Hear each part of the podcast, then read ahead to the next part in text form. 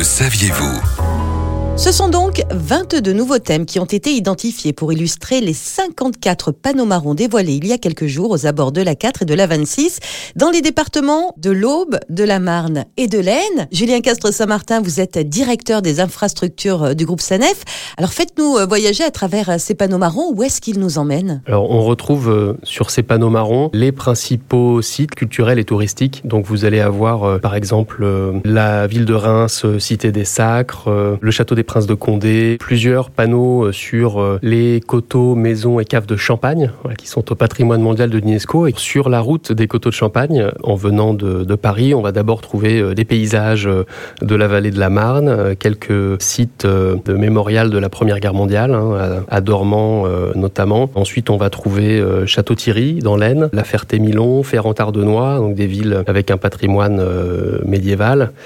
Et euh, après, euh, l'avenue de Champagne d'Épernay également, la colline Saint-Nicaise euh, à Reims. Et puis un petit peu plus loin, euh, ben, on continue son trajet vers l'est et on va trouver euh, la forêt d'Argonne, euh, Valmy, ou alors en partant euh, sur l'autoroute A26 vers le sud, euh, vers l'Aube, les églises à pans de bois, le pays du lac de Der, euh, le parc euh, régional de la forêt d'Orient par exemple. Alors ça fait énormément euh, de thèmes. Pour euh, les choisir, euh, ces thèmes, euh, il y a des concertations qui sont organisées avec euh, les acteurs euh, du tourisme, avec euh, les collectivités évidemment. Mais comment est-ce que vous vous décidez de l'endroit où vous posez euh, ce panneau marron? Ces euh, panneaux marrons font l'objet d'une euh, réglementation très stricte.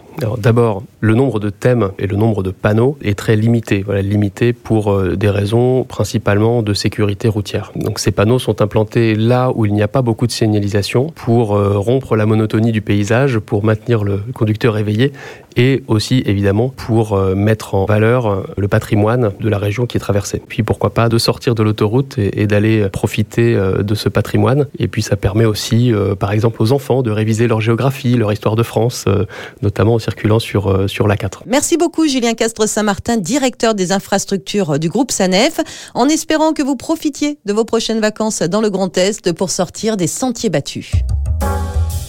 Retrouvez toutes les chroniques de Sanef 177 sur sanef177.com.